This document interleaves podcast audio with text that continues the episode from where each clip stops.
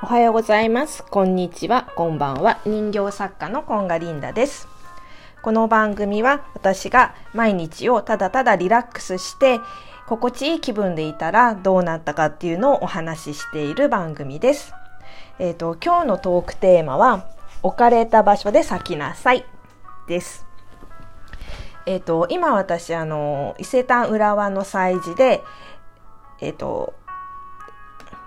5人の仲間たちとものを、あの、作品を出展させていただいてるんですけど、で、最近ね、私何か仕事を始める前とか、何かそう、例えばじゃあお店番、昨日だったらお店番に行く前なんですけど、そのままダラダラダラっとこう、行かないで、一旦気持ちをリセットするっていうか、えっと、気合を入れ直すというか、そういう感じで、えっ、と、例えば、まあ、時間がなければ深呼吸何回かスースースってやるとか、あとは時間があるならば、えっ、と、瞑想するとか、するようにしてるんです。で、昨日はね、ちょっとやっぱり、あの、お店番があって、朝本当は瞑想してから行きたかったんだけど、ちょっと時間がないから、向こうでじあの時間が取れれば朝お店番する前に、ちょっとコーヒー一杯でも飲もうかなと思って、行ったんです。で、朝、えっと、割と予定より早く着いたので、駅前のカフェに入って、で、ちょっと、こう、いろいろ書き物したりとか、落ち着く時間があったんですね。で、それの行くまでの間の頭の中っていうのが割と忙しくって、あの、今私のが入ってるクローズドのコミュニティで、えっ、と、ハッピーちゃんっていう方の HTL っていうクローズドのコミュニティで、夏に、えっ、と、ミュージカルをするので、そのためのオーディションっていうのが、昨日、あ、一昨日と昨日と開かれてて、そのオーディションに向けて、えっ、と、普通だったらみんななんかこう、ライバルなわけだから、殺伐としたオーディションになるんだけれども、えっ、と、この HTL っていう仲間内ではみんなでこういいものを作り上げようっていうみんなで勝ちに行こうっていう考え方なので、えっ、と、例えばじゃあ11時のオーディションの方集まってみんなで練習しましょうとかって言って、こうみんなでこう、みんなで勝ちに行こうって、結局選ばれるのは数人なんだけれども、でもその場のオーディションっていうのは、とか、その演技だったりとかっていうのは高められるわけじゃない？お互いがこう、いい方向に向かっていけば。で、そういう感じで、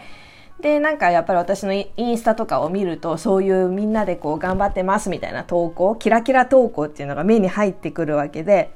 で、あ、なんかいいな、みんなキラキラしてていいな、みたいな、そっちにこう気持ちが引っ張られちゃって、ちょっとざわざわざわざわしてたんだけど、その朝カフェに入って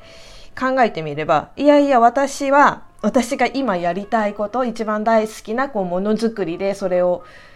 みんなに見てもらって、まあ、買っていただいたりとかっていう私が一番大好きなことをやってるし、しかも今回5人の仲間っていうのがいて、みんなでいいものを作り上げようみたいな感じで、こうお互いアドバイスしたりとかね、ディスプレイとかも、あ、これ私持ってるよ、こうしよう、こうしようみたいな感じで、すごく今回のディスプレイとかも本当に可愛くって、目立つし、いいものができているのに、また私はないものにフォーカスしていたと思って、いやいや私は今すごいいいものを持ってるし、私が今輝くべきところはここだって言って、こう、ちょっと頭の中リセットして、えっ、と、その、売り場に立つことができたんですね。で、その時に、じゃあ今日は目標はこういうふうにしようみたいなことも考えられたし、そうやっていたんです。そしたらもうね、一番にオープン、開店を待って駆けつけてくださったお客様がいて、もう本当に嬉しくって、なんかやっぱね、そういう時のために頑張ってる、来たんだよなって、すごいまた再確認させてもらえて、すごい嬉しい出来事でした。そう。で、まあそれは、じゃあ昨日はそうやって終わったんですね。で、今朝、えっ、と、早くにまたインスタパってみたら、そのハッピーちゃんっていう人が公式のアカウント、みんなに、クローズドじゃなくって、みんなのアカウントが見れるアカウントで、インスタライブをしてて、え、なんだろうこんな時間にと思って聞いたら、えっ、と、パニ、パニパニちゃんっていう、えっ、と、人が、えっ、と、アーティスト、絵描きさんなんだけど、すごい顔面アートとかも得意で、だけど、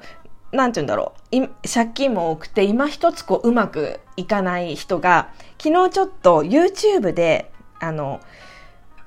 嫌なコメントを書かれて、それに対しての怒りをこう爆発してたのを、ハピーちゃんがそれを見つけて、で、早速インスタライブを2人でやってて、あなたその怒りっていうのは、あの、そのままね、アートに生かさなきゃダメだよって言って、もう怒ってるそのことをアートにぶつけたら、もう最高のものができるじゃないかっていう話をこうしてたんですね。で、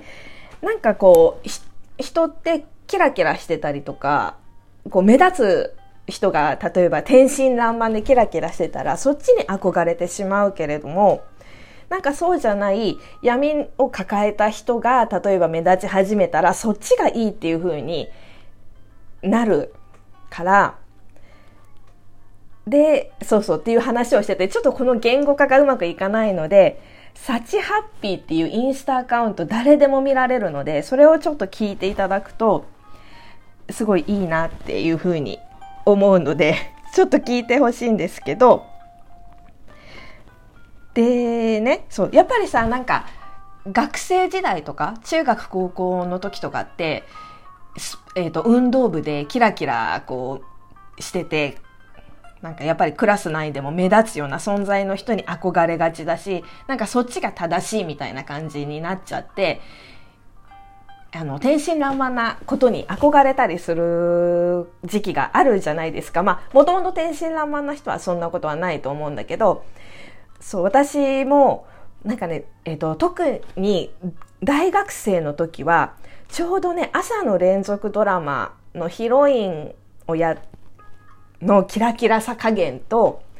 えっ、と、お友達のキラキラさ加減が重なって、やっぱりね、なんかキラキラ、あななんていうの、天真爛漫な子っていうのはモテるんですよね、すごい。で、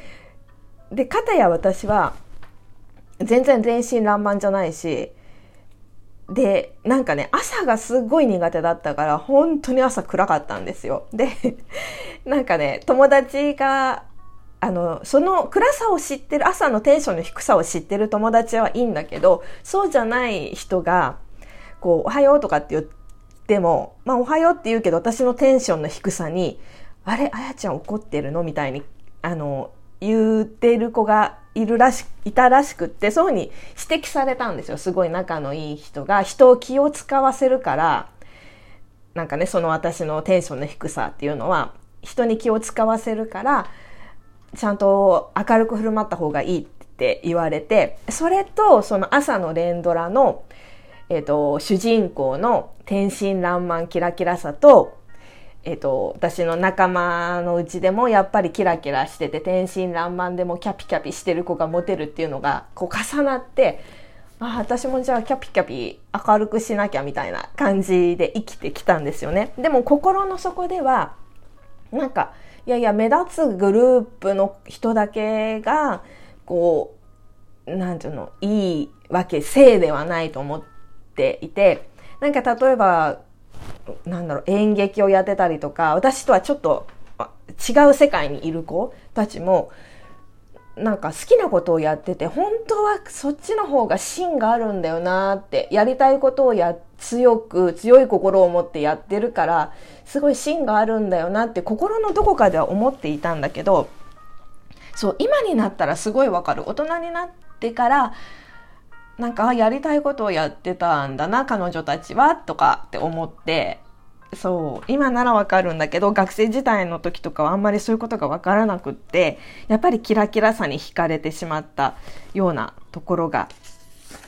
あったよなと思ってそうなんです。で、ね、何が言いたいかっていうとだからえっ、と私はなんかねえっ、ー、と、真面目って言われたりとか、真面目だよねって言われたり、落ち着いてるよねとか、物静かだよねって言われることがすごい嫌だ、嫌なんですよね。なんか、なんでかわかんないけど嫌だって思ってたんです。で、いや、私そんなことないのにと思って、実際は全然明るいし、みたいな感じに思ってたんだけど、よくよく考えてみると、なんか別に人と話すのも好きだけど、一人も好きだし、あんまり人といすぎると疲れちゃうから、もう早く家に帰りたいとかって思っちゃったりするし、で、なんか、そうそう、人と会いたいなとかって思うけど、実際はそうでもないとか、あとね、あの話、私母に小さい頃からあんたは話が下手だとか、話が面白くないとかって言われてたから自分は話がするのが嫌いなになっちゃったんだなって思ってたんだけど実際問題そんなに話をすることが好きでもないっていうかいや人と話するのは好きなんだけど変な緊張みたいなそのあ私と話しててもどうせ面白くないんだろうなみたいなことを思っちゃう時もあるしそんなこと思う前からそもそもあの自分の中で頭の中で自分とか勝手に会話するとか妄想するとか好きだけどあの人と話すってことがもしかしたらそんなに好きじゃないかもって思ってなんかさ学生の頃とか小さいとあ若い時って親に止められるぐらい電話で長話とかするんだけどしてたと思うんだけど私は全く長話とかしてなくってそうだからそもそも嫌いなのにする必要はないなって思って。私はちょっと暗いまま進もうと決めました。なんか変だけど。そう。なんか暗いとか人と会うのがそんなに好きじゃないっていうことをもう全あの素直に認めてこれからちょっと進んでいこうかなって思いました。そう。なんかちょっとタイトルと違うかもしれないけどまあ、置かれた立場で、あの、先、誇っていこうかなって思います。それでは聞いてくれてありがとうございました。